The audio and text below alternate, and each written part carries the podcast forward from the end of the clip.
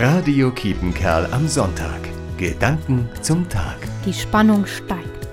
Vor allem bei meinen Kindern. Da werden fleißig Wunschzettel geschrieben, die Schuhe für den Nikolaus geputzt und überlegt, wie der Tannenbaum dieses Jahr aussehen soll. Auch bei mir steigt die Spannung.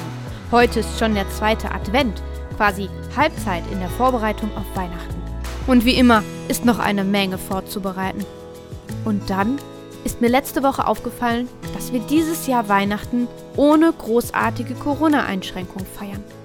Endlich wieder Weihnachten feiern wie vor der Pandemie. Endlich kann die offene Kirche in Ascheberg stattfinden, wie sie schon 2020 geplant war. Endlich können wir wieder mit den Verwandten zusammensitzen, essen, trinken, Geschenke austauschen und die Geburt Jesu feiern. Denn genau das feiern wir in zweieinhalb Wochen. Darauf freue ich mich jetzt schon. Christine Knuf, Ascheberg. Radio Kiepenkerl am Sonntag. Gedanken zum Tag.